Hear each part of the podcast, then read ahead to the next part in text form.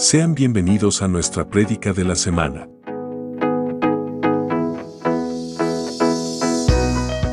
Somos Ministerio Apostólico Plantío del Señor desde San Luis, Missouri. Esperamos que esta palabra sea de bendición para tu vida.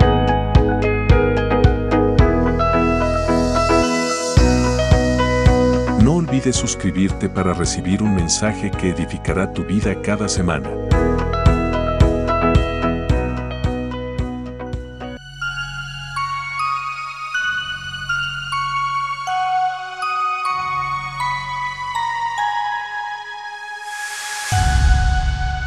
Somos Maps, un lugar de milagros. ¿Estamos listos para la palabra del Señor? Amén. Libro de los Salmos, capítulo 104, versículo 24 al 27. Cuando lo haya encontrado, le invito a que se ponga sobre sus pies y lo, y lo, y lo leamos todos unánimes juntos. Libro de los Salmos, capítulo 104, versículo 24 al 27. Me quedan 25 minutos, así que trataré de ser preciso, macizo y conciso para decirle todo lo conforme a lo que Dios hizo. Amén. Libro de los Salmos, capítulo 104, versículo 24 al 27, leemos la palabra del Señor en el nombre glorioso de Jesús y la iglesia bendecida dice, amén. Dice la palabra, léalo conmigo cuán innumerables son tus obras, oh Jehová. Hiciste todas ellas con sabiduría. La tierra está llena de tus beneficios. He allí el grande y el anchuroso mar, en donde se mueven seres innumerables, seres pequeños y grandes. Allí andan las naves. Allí este leviatán que hiciste para que jugase en él. Todos ellos esperan en ti para que les des su comida a su tiempo. Oremos al Señor. Padre, en el nombre de Jesús yo te doy gracias por tu palabra, porque tu palabra es vida, porque tu palabra es edificación, porque tu palabra es restauración, es salvación y redención. Así que Padre, yo te pido que me uses para hablar a tu pueblo de la manera eficaz que como, como corresponde. De modo que te pido, Señor, que pases carbón encendido por mis labios e impidas por todos los medios que de mi boca salga palabra que ofenda a alguno de mis hermanos aquí presentes como a través de las redes sociales. Yo te suplico, Señor, que tu nombre sea magnificado y que esta palabra predicada hoy sea eficaz por el resto de nuestros días, de modo que la pongamos por obra en todo lo que requiera. Así que te digo, Señor, heme aquí. Habla porque tu siervo oye. En Cristo Jesús. Amén y amén. Puede tomar su asiento y disfrute de él. Esta mañana quiero hablarle bajo el tema la mascota de Dios. ¿Sabía que Dios tiene una mascota? Dígale al vecino ahí, hey, ¿tiene una mascota Dios? la mascota de Dios. Ya sé que se están riendo por esos temas así, ¿verdad? Medio curiosos, pero es que si no, no cautivo su atención. De perdido del tema, ¿se acuerdan? La mascota de Dios, ¿te acuerdas? Vea, cuando vemos la escritura, lo acabamos de leer, mire lo que aquí dice en el versículo 26. Dice, allí andan las naves, allí este leviatán que hiciste para que jugase en él. ¿Cuántos aquí le han, han comprado una mascota? Y le preparan un cuarto, no me diga que no, porque yo, o, lo dice o lo señalo con el dedo. No, no lo voy a hacer. Pero ¿cuántos aquí hemos comprado una mascotita, un perrito, un conejo, un gato y, así? otros compran pájaros y ahí tienen el aulita. A mí me da lástima los animalitos porque ellos nacieron para ser libres. Pero cada quien es cada quien, muy respetable. Pero aquí pasa que aquí normalmente pues no se pueden tener los animales afuera, sobre todo en este en este tiempo que estamos, que acontecemos, en esta época del, del, clima, época del año, de invierno, es un poco muy complicado tener un animalito afuera. Por ejemplo, un perro, tenerlo afuera, a no ser que le prepare una casita bien hecha y le ponga calentoncito ahí para que se mantenga. De lo contrario, un día lo encuentra hecho paleta allá afuera, muerto. Sin embargo, eh, a lo que me refiero es que preparamos ese lugar cuando se compra una mascota, ya sea el cuarto de su hijo o el suyo mismo, o un cuarto aparte para que el animalito ahí pase su tiempo, porque lo requiere, lo necesita. Entonces, cuando veo en la escritura y me encuentro que Dios creó el mar, dice, eh, la, la palabra que usa es el anchuroso mar. Todos sabemos que el mar es grandísimo, enorme. Y dice, y allí creó toda clase de criaturas innumerables. No sé si usted sabía, pero, pero todavía siguen descubriendo diferentes especies de animales. Hasta hoy todavía. Y especies nuevas que no sabían que existían. Porque aquí lo dice la palabra, dice innumerosos, no hay número. Es tan grande la cantidad que no hay, no hay forma de contarlos. Innumerosos números, dice, así grandes como pequeños. Pero lo que me llama la atención es que dice, ahí andan las naves, podríamos decir los barcos en, lenguaje actual, o los submarinos también en tiempo actual. Pero hay uno que menciona, y es el leviatán. Cuando nosotros vemos la palabra leviatán y lo, buscamos en la Biblia, encontramos las descripciones del, del leviatán. No son nada populares las descripciones del leviatán, excepto por una. Y es la que quiero enfatizar en esta hora, porque es bien peculiar lo que ahí acontece.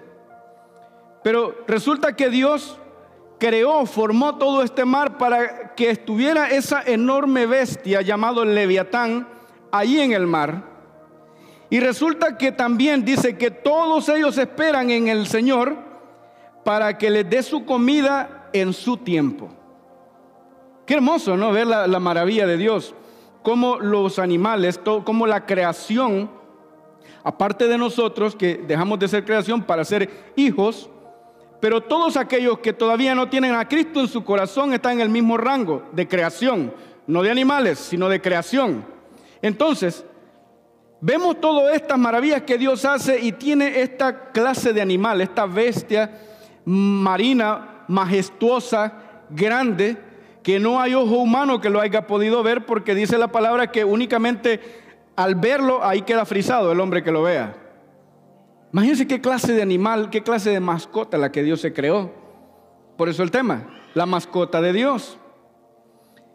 ¿Qué es el leviatán? Bueno, para eso yo quiero que vayamos y leamos el capítulo 41 del libro de Job. Capítulo 41 del libro de Job describe exactamente qué es el leviatán, qué o quién es el, leviatán. Porque de partiendo de ahí nosotros tendremos una idea clara, una, una idea eficaz a lo que es o se refiere lo que le quiero hablar. Mire lo que dice en el capítulo 41 del libro de Job. Job, o Dios hablándole a Job en, resultado a lo que estaba pasando. Recuerde que Job había estado teniendo una, podríamos decir, un debate con tres amigos suyos que habían llegado para visitarle, pero la visita se convirtió en un señalamiento. La visita eh, dejó de, dejó de ser una visita, sino que se volvió una confrontación de culpabilidad. Recuerde, dice la palabra que cuando le aconteció todo lo que le aconteció a Job, vinieron tres, tres amigos suyos, pero estos tres amigos, al principio se mira que todo estaba bien, buenos amigos, porque llegaron y lo vieron en tal desgracia que se sentaron con él en ceniza. No escatimaron. Y eso, y, y, luego aparte que se sentaron en ceniza, vieron la condición de Job tan precaria, tan difícil, que decidieron callar. No me acuerdo ahora mismo si callaron por tres o siete días. Pero eso fue el lapso de tiempo que callaron. Estuvieron ahí sentados con él en ceniza, sin dirigirse la palabra el uno al otro, simplemente haciéndole notar a Job, somos tus amigos, aquí estamos, estamos contigo. ¿Quieres tener silencio? Silencio te damos, lo respetamos, pero estamos aquí contigo. Todo marcha bien hasta ahí. Hasta que comienzan a hablar y, la dialéctica que, que comienzan a tomar se vuelve bastante señalativa, de hecho nunca cambia, siempre es señalamiento y señalamiento y señalamiento para con Job, porque ellos entendían de que la condición de Job había pasado o acontecido por causa del pecado, pero no fue así. Y luego más adelante, pues Job están ahí, un capítulo uno, otro capítulo el otro, Job defendiéndose y ellos atacando. Job se defiende, ellos atacan y así, así. Finalmente llegan al capítulo 41 y entonces ya la conversación ya no fue Job y sus amigos, sino que Job y Dios, o Dios y Job. Y ahí la cosa sí se puso bastante cardíaca, porque ya estamos hablando con el jefe de jefes, señores. Ya no estamos hablando con cualquiera. Ahora Job, o el Señor le dice a Job en el capítulo 41, comienza diciéndole, bueno, comienza el del 39, pero no quiero mencionarle la otra bestia, fueron dos que menciona, pero me llamó más la atención este. Así que le dejo de tarea, usted puede leerse el 31 o todo el capítulo de Job, son magníficos. Entonces dice el capítulo 41, Dios hablándole a Job, le pregunta, ¿sacarás tú al leviatán? ¿Sacarás tú al leviatán cuerda que le eches en su lengua? ¿Pondrás tu soga en sus narices y, horadarás con garfio su quijada? ¿Multiplicará el ruego para contigo? ¿Te hablará él lisonjas? ¿Hará pacto contigo para que lo tomes por siervo perpetuo? ¿Jugarás con él como con un pájaro o lo atarás para tus niñas? ¿Harán de él banquete los compañeros? ¿Lo repartirán entre los mercaderes? ¿Cortarás tú con cuchillo, con cuchillo su piel o con arpón de, pescadores su cabeza? Pon tu mano sobre él, te acordarás de la batalla y nunca más volverás. Oiga lo que dice. Ahí comienza el Señor, le dice, solamente pone tu mano sobre él y vas a ver si te acuerdas de la batalla. Nunca vas a volver, caballero, te vas a morir ahí. He aquí que la esperanza acerca de él será burlada, porque aún a su sola vista se desmayarán.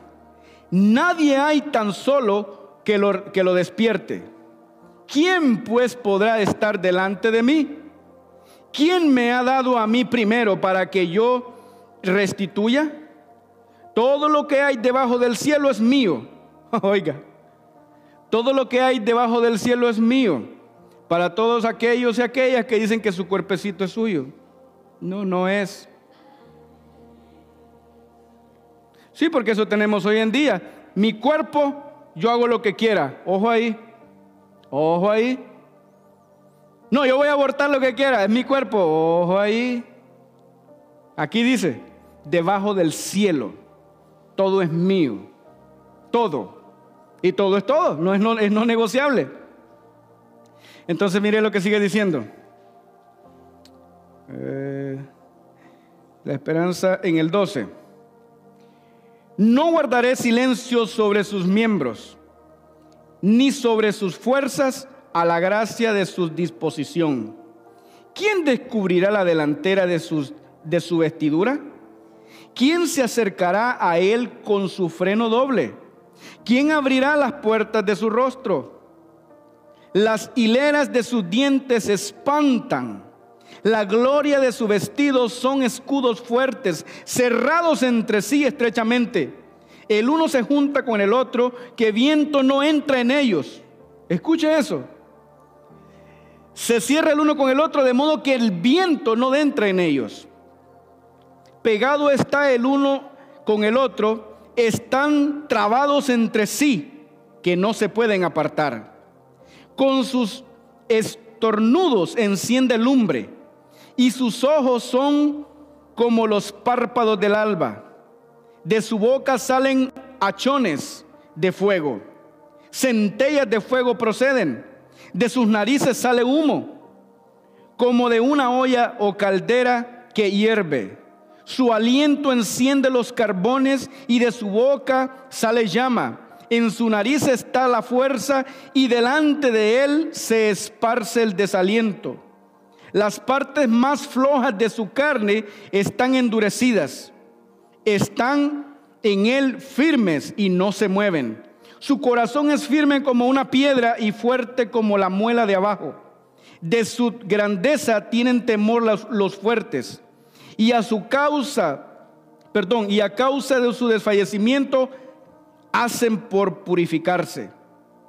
Cuando alguno lo alcanzare, ni es cuando alguno lo alcanzare, ni espada, ni lanza, ni dardo, ni coselete durará.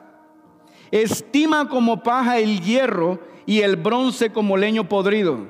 Saeta no le hace huir, las piedras de onda le son como paja. Tiene toda arma por hojarasca y el blandir de la jabalina se burla, del blandir de la jabalina se burla. Por debajo tiene aguas agudas conchas. Imprime su agudez en el suelo. Hace hervir como una olla el mar profundo y lo vuelve como una olla de ungüento en pos de sí hace resplandecer la senda que parece que el abismo es cano. No hay sobre la tierra quien se le parezca. Animal hecho exento de temor. Menosprecia toda cosa alta. Es rey sobre todos los soberbios. Mire qué clase de mascota. Es rey sobre todos los soberbios. Y esa es la parte que me llama tanto la atención, que una creación de Dios tan majestuoso, tenebroso a la vez, no ha habido ser humano que lo haya visto, porque aquí lo dice, nadie lo puede ver, el que lo ve ahí mismo queda y entonces está paralizado, no puede retornar con vida. Número dos, habita en lo más profundo del mar. Imagínense la mayor profundidad del mar, la temperatura, cómo está allá de frío y dice que cuando sopla aliento de su nariz, hace que toda el agua se convierta como en una olla hirviendo. Estamos hablando, no estamos hablando de una iguanita, una cosita leve ahí, de un dragoncito. Algunos dicen que es un lagarto. Por favor, que no jueguen con eso. ¿Cómo hacer un lagarto? Yo he visto lagartos y no se compara a la descripción que está aquí. Es algo poderoso.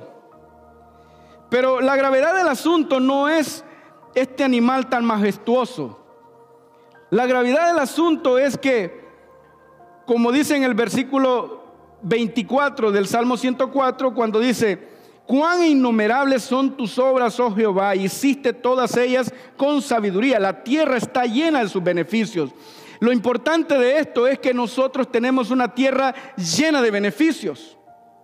Y a veces parece que no miramos esos beneficios porque tenemos la vista embotada, tenemos la vista cegada en cosas que no traen, que no añaden beneficio a lo que somos en Dios. Y esto es muy importante, es muy, es muy importante meditarlo en ello porque Dios está llamando a una iglesia que esté preparada para el día de la redención. Una iglesia sin mancha y sin arruga. Una iglesia capacitada una iglesia que reconoce, sabe y entiende quién es su Dios. Que reconoce todas sus maravillas, que reconoce todas sus obras. Por eso la palabra dice que pongamos la mira en las cosas de arriba. Porque cuando ponemos la mira en las cosas de arriba, hay algo, hay mucho más de lo que podamos ver aquí abajo. La mira en las cosas de arriba nos, nos enfoca en lo que debemos estar enfocados y nos permite no estar desenfocados. Recuerde que estamos este año proclamando enfoque por el resto del año, por todo lo que viene. Si tenemos enfoque el resto del año, todos los que vendrán tendremos enfoque. Pero vale la pena concientizar esto que le estoy hablando. Porque número uno, para permanecer enfocado es necesario no dejar pasar por alto los innumerables y maravillosas obras de nuestro Dios, porque allí hay beneficios. Si nosotros dejamos pasar las innumerables obras de Dios, perdemos el enfoque. Y nos enfocamos en aquello que no añade bendición a nuestra vida y terminamos desenfocados, desalientados, aburridos, tomando el Evangelio como algo que no es beneficioso, algo que se vuelve carga. Sin embargo, el Evangelio no es una carga. El Evangelio es una bendición, es salvación, es redención, es vida eterna, es estar conforme a la voluntad de Dios. El Evangelio es mucho más de lo que a veces podamos ver o entender. Porque cada vez que vamos avanzando, vamos comprendiendo. Avanzamos, vamos entendiendo. Y seguimos avanzando y avanzando y avanzando. Y descubrimos las profundidades de la hermosura del Evangelio de Jesucristo nuestro Señor. Pero cuando perdemos el enfoque, la tendencia es comenzar a ver aquello que no corresponde, es comenzar a ver los errores de nuestros hermanos, comenzar a ver lo que pasa alrededor, todo lo que no añade bendición. Una de las características de este animal es que no anda preocupándose de lo que le puede dañar. Es el rey de los soberbios. Y aquí está peligroso esto porque me llama la atención que cuando vemos a Jesucristo que se presenta en la ciudad de, Gadarena, sale el endemoniado y le dice, Señor, has venido antes de tiempo, no nos atormentes. Y el Señor le dice, sal, sal fuera del muchacho. ¿Cómo te llamas? Dice, me llamo Legión porque somos muchos. Y le dice, permítenos ir a aquellos, a aquel acto de cerdos. Y fueron allá, el Señor se los permitió y fueron allá. Después cayeron sobre un despeñadero y perecieron. No hay más registro de la historia ahí. Luego más adelante eh, está en, una, en la sinagoga el Señor y ahí salió otro endemoniado diciendo, Hijo de Dios, has venido antes de tiempo para perturbarnos. Es decir, los demonios se sujetan a Dios. Todo demonio se sujeta a Dios. El mismo diablo no puede hacer nada si no es que Dios se lo permite. Absolutamente nada. Job es un ejemplo de ello. Él tocó a Job y tocó lo que Dios le permitió que tocara. No tocó todo. Tocó estrictamente lo que Dios le permitió. Dios le dijo, toca todo su, toda su, finanza, todos sus bienes, pero a él no lo toques. Después le dijo, ah, pues carne por carne, hueso por hueso. No, pues ¿a quién no? Oh, está bien, tócale la salud, pero no la vida. Cuidadito. Y ahí está. Ahí vemos todos los males de Job, pero no tocó lo que no le correspondía. El mismo diablo se sujeta a Dios. El mismo leviatán se sujeta a Dios. Toda la creación se sujeta a Dios. Toda la creación. Los árboles, el, el aire, el viento que sopla, los pescados, las aves, todo. Y la Biblia lo dice. Jonás, libro de Jonás. Dios le dio orden a un pez para que se tragara a Jonás y lo fuera a tirar a Nínive, a donde tenía que llegar. Orden de Dios. ¿Qué lenguaje es? Ya él lo sabe. Pero lo, lo peligroso aquí es que si un animal que se le llama el rey de los soberbios obedece a Dios, el mismo diablo obedece a Dios, ¿por qué será que nosotros a veces no obedecemos?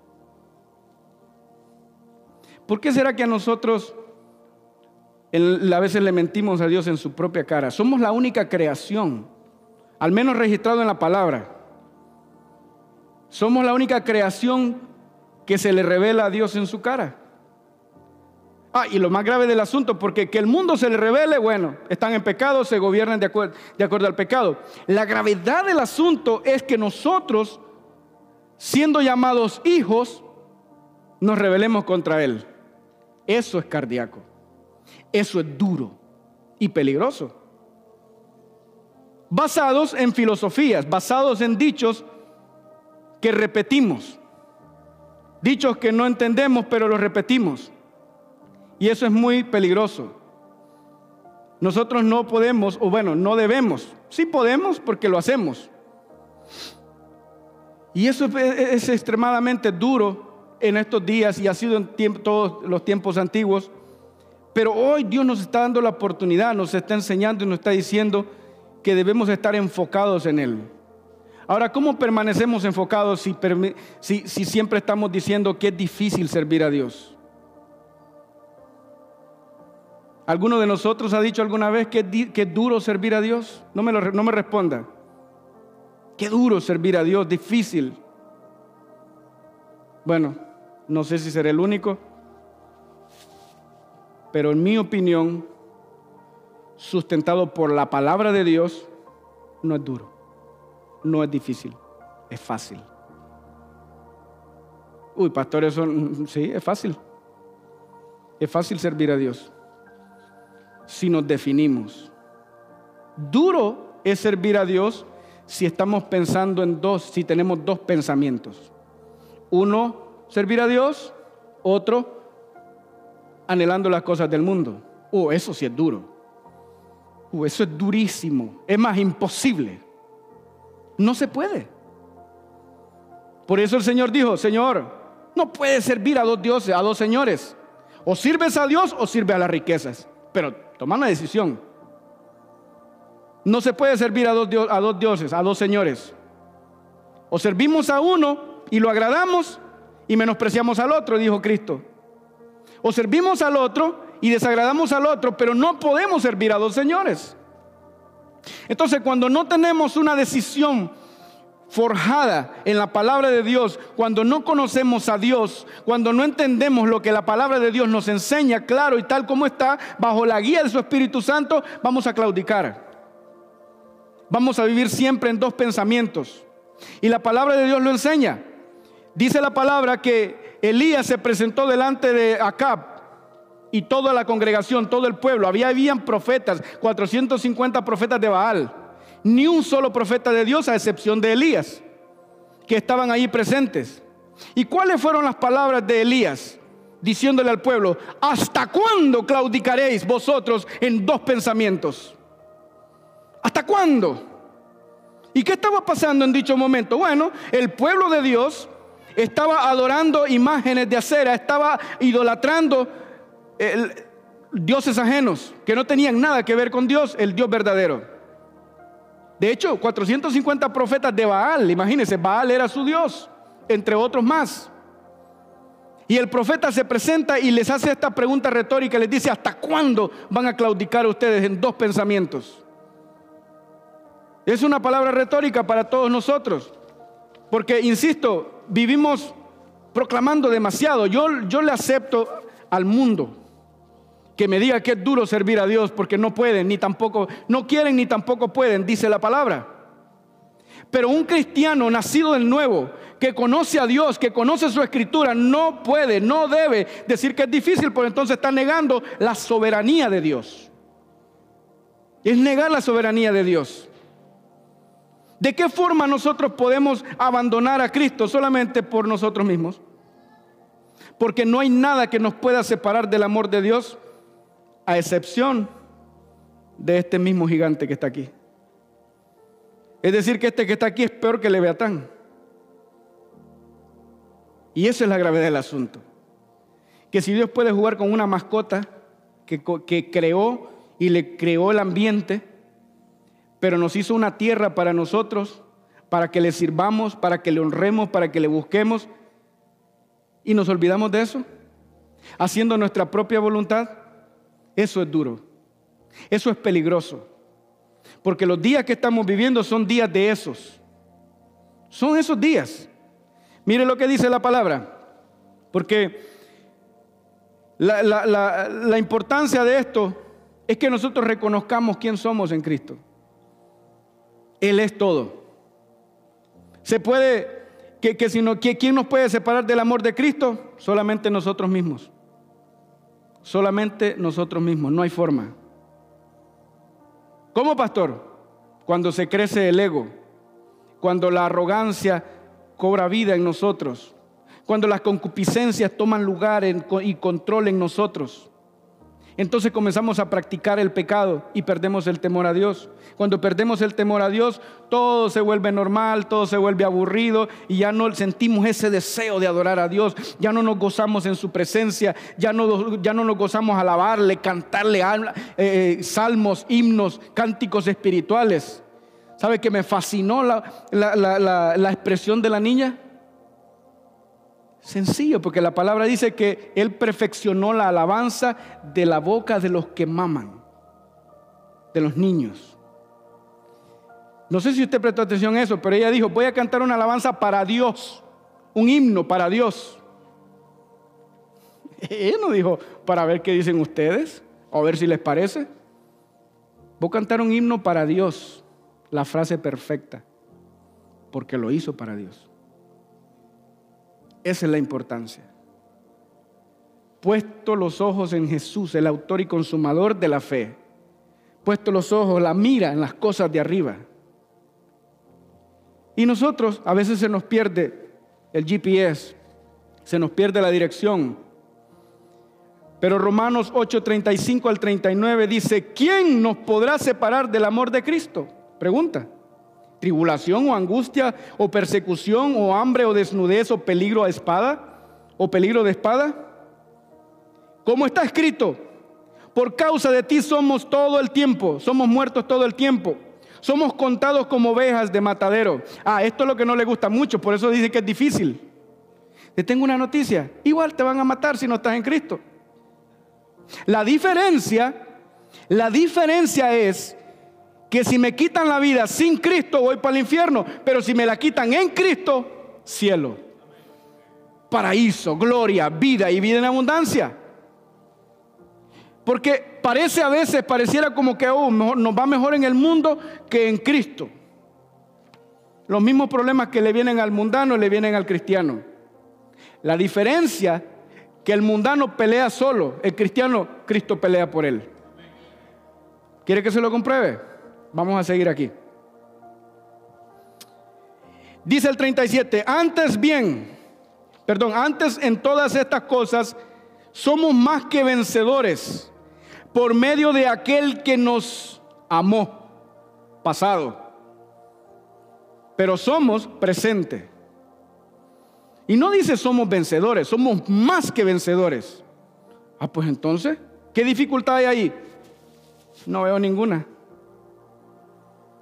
Sigue diciendo, por lo cual estoy seguro que ni la muerte, ni la vida, ni ángeles, ni principados, ni potestades, ni lo presente, ni lo porvenir, ni lo alto, ni lo profundo, ni ninguna otra cosa creada nos podrá separar del amor de Dios que es en Cristo Jesús, Señor nuestro. Yo no sé si a usted le da gusto eso, pero a mí me fascina. Saber que nada ni nadie me puede separar del amor de Dios a no ser yo mismo que me descuide. Hacer que yo, a no ser que yo mismo deje que se despierte ese leviatán que está dormido ahí adentro, porque todos tenemos esa bestia dormida. Unos a mayor escala, otros a menos, pero ahí está ese animal. Sí, suena, ¿verdad? Como medio ofensivo, tosco, duro, pero ahí está. Imagínense cuando le dicen algo que no le gusta, ¿cómo está? Se revuelca esa bestia por despertarse. ¿Ajá? ¿O no? Ahí está. Ahí está ese animal. Está dormido espero yo que esté dormido, porque si se le despierta muy seguido, hay que apagarlo. Y solo hay uno que lo puede apagar. Usted no puede, yo no puedo, solo Cristo puede. Ah, porque esa es la ventaja, eso es lo glorioso. Por eso el tema, la mascota de Dios, esa mascotita que está adentro, nadie la puede apagar, solo Dios. Él es el único que lo puede apagar. Él es el único que lo calla. Nosotros no lo podremos apagar con terapias ni con cosas. No, no, Señor. No podemos. No tenemos la capacidad, somos seres débiles. Somos seres infalibles. Es en Cristo que somos más que vencedores. Pero en nuestras fuerzas, no hombre, en nuestras fuerzas somos más débiles que cualquier cosa. Y esto es la importancia de esto. ¿Será fácil servir a Dios? Sí es fácil. En Cristo. Si estamos escondidos, o, no dice la palabra en el libro de Colosenses, dice que nosotros estamos escondidos en Cristo y Cristo está escondido en Dios. Entonces, ¿qué dificultad tiene que esté yo escondido en Cristo? Eh, eh, evangelista, venga por acá. Pase por acá. Vamos a darle un honor privilegiado. El evangelista es Dios. No, no vamos a decir que él necesito otro más, otro más. Juxon, venga por acá. Mire, ¿ve? más privilegiado. Párese ahí, párese ahí. Ahí está, viendo para allá. Ok, Dios, Jesús, y aquí estoy yo, ex pecador. Aquí, vienen los ataques, yo estoy aquí. Viene el ataque, yo estoy aquí. Y va, y por aquí, aquí. No me tocan. Porque ahí está Dios, aquí está el Hijo y aquí estoy yo, atrás, escondido. ¿Quién me puede separar del amor de Dios? ¿Quién me puede tocar? ¿Quién me puede atacar? Nadie. No hay forma, porque estoy escondido aquí. Gracias, gracias, gracias. Nadie me puede atacar. Nadie le puede atacar a usted. Porque tenemos doble escudo. Agregado que el Espíritu Santo está en mí y me guía y me direcciona para permanecer escondido detrás, ¿quién debo estar? Para que las ofensas no me golpeen, para que el señalamiento no me haga sentir mal y no me destruya, para que el pecado no tenga acción, no tenga poder sobre mí. Tengo que estar escondido en Cristo. Si no estoy escondido en Cristo, entonces estoy expuesto al pecado. Y si estoy expuesto al pecado, el enemigo me destruye. El mismo pecado me destruye. Y me temo que a veces se nos olvida eso. Entonces dejamos que el orgullo crezca, que la soberbia se levante y nos volvemos irreverentes y nos volvemos malcriados. Respondemos sin pensar. No escuchamos antes de responder. No le causa curiosidad que Dios nos dio dos orejas y una sola boca. Que la palabra dice que seamos tardos para hablar y prontos para oír. Porque cuando ese animal está despierto ahí, no tardan, no termina la persona en decir lo que nos tiene que decir y ya tenemos una respuesta. Siempre equivocada, porque nadie puede responder mientras la otra persona está hablando. Nadie responde correcto. Siempre responde un disparate. Siempre respondemos a la defensiva. Como que estuviéramos siendo atacados. No. Un consejo no es un ataque. Una pregunta no es un reclamo. No existe tal cosa, no es así. Pero ¿por qué se toma de esa manera? Porque no escuchamos correctamente. Porque nos olvidamos que estamos escondidos en Dios, en Cristo, y Cristo en Dios. Pero cuando tenemos eso claro, hombre, las cosas funcionan, fluyan de una manera exitosa. Entonces mire lo que dice. Estamos claros, nadie nos puede separar del amor de Dios, sino yo mismo. Pastor, ¿y cómo me ejercito para eso? Reconociendo las debilidades. Porque el Señor le dijo a Pablo, o, Pablo tenía un problema que la Biblia no dice. Gloria a Dios que no lo dice, porque si no ya estuviéramos buscando ese mismo problema en cada uno. Pero mire cómo es de Dios de poderoso y sabio, que no, no, no, no le importó, no le interesó dejar detalles allí. Y cualquiera que le pregunta eso, seguro que el Señor le va a decir, ¿qué te importa? Señor, ¿qué es lo que tenía Pablo? ¿Y para qué quiero saber? No, no necesitamos saber. Pero sí es cierto que Pablo tenía un problema. Y oró tres veces, Señor, quita de mí este aguijón. Y el Señor le dijo, no, porque en tu debilidad yo me perfecciono. Porque somos débiles. Le dije que somos seres débiles. Entonces, ¿qué es un ser débil? Alguien que deja salir la bestia que está dentro, que es más fuerte que él. Eso es un ser débil. Pero entonces a veces decimos, no, que yo tengo carácter fuerte. ¿Cuál carácter fuerte? Si no tiene la fruta, el fruto del Espíritu, no tiene carácter fuerte. Puede tener temperamento débil. Y si lo quiere llamar fuerte, bueno, pero en realidad es débil. Porque lo fuerte se sostiene. Los fuertes resiste. Pero lo débil no soporta, no aguanta. Y explota y sale. Eso es debilidad. ¿Qué dice la palabra? ¿Qué dijo Cristo? El espíritu a la verdad está dispuesto, pero la carne es... Él no dijo que era fuerte. Es débil. Entonces al reconocer nuestra debilidad delante del Señor, Él se fortalece en nosotros. Ahí entonces podemos manejar las cosas con prudencia. Entonces podemos canalizar el enojo, podemos canalizar el señalamiento, el chisme, el falso testimonio, todas esas cosas que se levantan en contra nuestro. De otra forma, se pone difícil y entonces como se vuelve duro servir al Señor. Claro, estamos peleando con, eh, eh, en medio de dos batallas. Pero nosotros se nos olvida que estamos escondidos en Dios. Mire lo que sigue. Mateo 7, 24 al 27. E, esto es poderoso aquí porque fíjense, lo mismo que le acontece al inconverso o imprudente, le acontece al cristiano.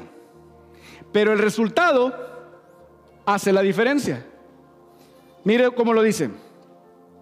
Cualquiera pues que me oye estas palabras y las hace, le compararé a un hombre prudente que edificó su casa sobre la roca. Todos sabemos que es la roca, ¿verdad? Cristo. ¿Ok? Descendió lluvia y vinieron ríos y soplaron vientos y golpearon contra aquella casa y no cayó, porque estaba fundada sobre la roca. Pero cualquiera que me oye estas palabras y no las hace, le compararé a un hombre insensato que edificó su casa sobre la arena y descendió lluvia y vinieron ríos y soplaron vientos y dieron con ímpetu contra aquella casa y cayó y fue grande su ruina. Si en el, en el versículo 24 le da para atrás desde el 20, si le puede dar, porque no lo tengo aquí anotado. Así que por sus frutos los conoceréis. Déjeme ver. 720. Me lo busco aquí mejor porque no estoy. De modo que no todo el que me dice ahí, del 21 es. El 21. Este tipo de personas son los que siendo cristianos se les hace difícil servir a Dios porque usan la palabra, profetizan, hacen sanidades, echan fuera demonios, pero no tienen comunión con Dios. Parecen cristianos, pero no lo son. Porque cuando viene la destrucción a sus casas, sus vidas no están preparados porque no tienen comunión con el Maestro, con el que los sustenta. No están escondidos detrás de Jesús. Están afuera, usando la palabra, predicando, gente se convierte. Todo eso es bueno y es real. Pero ellos están haciendo como les place su gana.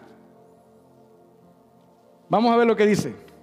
No todo el que me dice Señor, Señor entrará en el reino de los cielos, sino el que hace la voluntad de mi Padre que está en los cielos. El siguiente. Muchos me dirán en aquel día, Señor, Señor, ¿no profetizamos en tu nombre y en tu nombre echamos fuera demonios y en tu nombre hicimos muchos milagros? Y entonces les diré, nunca os conocí, apartados de mí, hacedores de maldad. Y ahí sigue la lectura que ya leímos. Cualquiera que me oye estas palabras y las hace, le compararé a un hombre prudente. Una persona que la está pasando feo y tiene pérdida, debería cuestionarse eso. Porque el mismo problema que le vino al inconverso, le vino también al prudente, pero el prudente no tuvo pérdida. Y aquí tenemos testimonio de sobra. Ahora mismo estoy viendo a Elsie, porque yo veo los dos milagros que ella tiene, sus dos niños. Hoy ahora tiene a su marido al lado. Oh, eso costó, claro. Pero ¿dónde se permaneció? En la roca, Señor. Hoy ahora también acaba de pasar otro milagro, Catherine. ¿Qué creen que la sostuvo a ella? Claro, la misericordia de Dios, Dios la ama. Pero hubo oración de papá y hubo oración de mamá, constante, señores. Y no sé si de repente uno que otro ayuno. Bueno, ella es personal. ¿Dolió? claro que sí. ¿Hubo pérdida? No la veo, la veo multiplicada. No veo pérdida, eso no, lo veo como pérdida. ¿Me explico ahí con el ejemplo?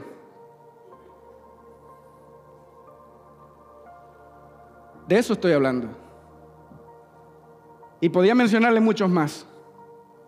Pero creo que con dos es suficiente, visibles, tangibles. Eso es Dios. Eso es servir a Dios. Eso es confiar en Dios. Eso es estar en la roca. Eso es saber que vinieron vientos, que vinieron lluvias, soplaron ríos y toda la cosa. Pero la casa no cayó. A diferencia del pecador, es que cuando esto pasa, cuando los hijos se rebelan, en el mayor de los casos, mueren. Cuando los hijos se rebelan y se van por la calle, hacen lo que les da la gana, no crea que regresan así, muy bondadosos y todo. No, Le podría mencionar una cantidad de casos también. Pero eso pasa. Esa es la diferencia. No, no, no podemos decir, ¡uh, qué duro servir al Señor! ¿Cómo que no? ¿Cómo que va a ser duro? Si mejor es estar un día en sus atrios, dijo el salmista, que mil fuera de ellos. Esa comparación, ¿de dónde la sacamos? ¿Cómo la compararemos? Mejor es estar un día en sus atrios que mil fuera de ellos. ¿Cómo va a ser una carga servir a Dios? ¿Cómo va a ser malo, duro? No. Ahora, si me olvido de aquel versículo que dice, deleítate a sí mismo en Jehová y Él te concederá todas las peticiones de tu corazón.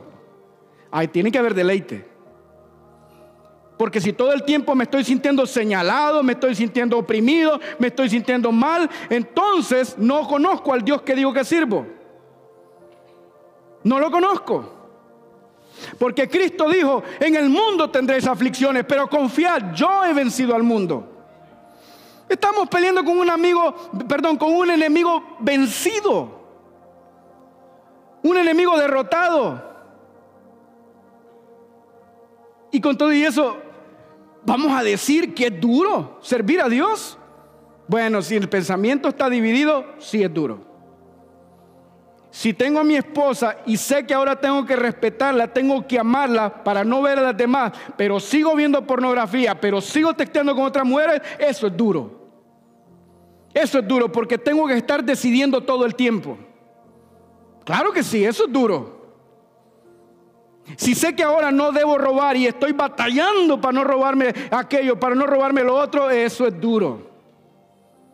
Si entiendo que ya no debo eh, tomar bebidas alcohólicas porque me destruyen la vida y todo el tiempo estoy con esa sed, y me la compro para que no me miren, es un problema grave.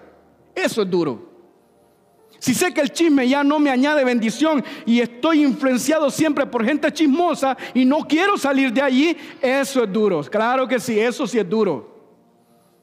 Pero si he entendido que en Cristo estoy escondido en Él y que el que sigue después de Él es Dios, el Padre, hombre, ¿cómo va a pasar eso? ¿Cómo voy a venir a decir que es duro? Si Él me dijo, nunca se apartará de tu boca este libro de la ley para que guardes y hagas conforme a todo lo que en Él está escrito, porque entonces harás prosperar tu camino y todo te saldrá bien. Todo. No dice que me saldrá mal. Ah, ¿van a venir pruebas? Sí. ¿Van a haber dificultades? Sí. Pero no dice el libro de Santiago, hermanos míos, cuando se encuentren en diferentes pruebas, gócense sabiendo que la prueba de vuestra paciencia produce gozo. Ahí lo dice. Ahora eso es absurdo para el que vive buscando pruebas. Yo no busco pruebas. Ni siquiera las identifico porque no me importan, no las necesito, no las quiero. Con todo eso llegan. Pero mi mirada no está en la prueba. Mi mirada no está en el problema. Mi mirada está en Cristo. Mi mirada está como la del perro. Suena feo, ¿verdad? Pero mire esto. En mi casa había muchos perros, por eso tengo ese conocimiento. Muchos perros habían en mi casa. Si usted toma un hueso y se lo lanza al perro, jamás usted va a ver un perro desviándose, viendo para allá, ladrando al otro, ladrando al otro, va por el hueso. Toma el hueso y se lo devuelve. Y si es para que se lo coma, pues ahí se lo come. Pero nunca el perro se desenfoca. Vaya, se lo voy a poner menos ofensivo. El águila. Que vaya que el Señor nos compara con el águila. Dice, sus fuerzas serán renovadas como las del águila. El águila tiene un enfoque que nada se lo quita. Nada. No sé si usted ha tenido la oportunidad de verlo, pero yo lo he visto y me fascina una, un pequeño fragmento de video que, que, comparten, donde está, eh, eh, supongo que son pareja, pero está el, hombre y la mujer y están así, ellos tienen la frente pegado aquí así, de modo que forman como un corazón ahí, el, espacio es reducido. Pero la, toma es de que viene un águila de, de aquel lado, porque de, ellos están aquí. Aquí está el, el, entrenador, el domador del águila. Y tiene su brazo tapado para que el águila se pare delante de él, se pare en él, pero el águila, el águila tiene que atravesar en medio al hombre y la mujer en el espacio reducido y atraviesa exactamente y se posiciona en el brazo del hombre. Enfoque. El águila no pierde su enfoque por boberías, por cosas pueriles que a veces nosotros le damos tanta importancia. Porque dejamos salir ese, ese, ese egocentrismo que está en nosotros. Dejamos despertar ese leviatán que, leviatán que está ahí. Dice que es el rey de los soberbios. Pero yo creo que deberíamos incluirnos ahí. ¿Por qué? Porque a veces nos comportamos peor que eso. Porque el leviatán no se revela contra Dios. Nosotros sí. Entonces imagínense en qué posición quedamos. Pero hoy el Señor nos da esta palabra para que nosotros recapacitemos en esto. Para que nosotros seamos conscientes de esto. Yo estoy cerrando con esto. Pero quiero leer solo una parte que no le leí al principio. Y esto tiene que ver también con la irreverencia. Mire, somos una iglesia pequeña y a veces se ve mal cuando hay mucho relajo y mucho esto y lo otro y está mal. Y mucha gente se queja y peca por nosotros mismos, los líderes. Porque hacemos como nos da la gana creyendo que, nos, que eso nos da derecho, pero no nos da derecho. Entonces la palabra dice en el libro, en la primera carta a Timoteo, capítulo 5, versículo 20. Este es un paréntesis del mensaje, ya el mensaje terminé. Pero Pablo le dice a Timoteo, a los que persisten en pecar, repréndelos delante de todos, para que los demás teman también, también teman. Te encarezco delante de Dios y del Señor Jesucristo y de sus ángeles escogidos para que guardes estas cosas sin prejuicios, no haciendo nada con parcialidad. Esto es muy importante para nosotros, todos. Porque si nosotros mismos no respetamos esta palabra, uh, va a haber que gritar desde aquí. ¡Eh, hermano, fulano! Por favor, siéntese, ¿no? Por favor, sea reverente. Y dice, para que los demás teman. Ahí está. Te encarezco delante del Señor, el anterior. Porque esto es muy importante. Cuando nosotros somos así, porque son cosas sencillas a veces que parecen sencillas, pero no lo son, que nos hace ver egoístas, egocéntricos delante de Dios y delante de nuestros hermanos. Y resulta que hacemos cosas que parece que no importa lo que el hermano piense, pero importa.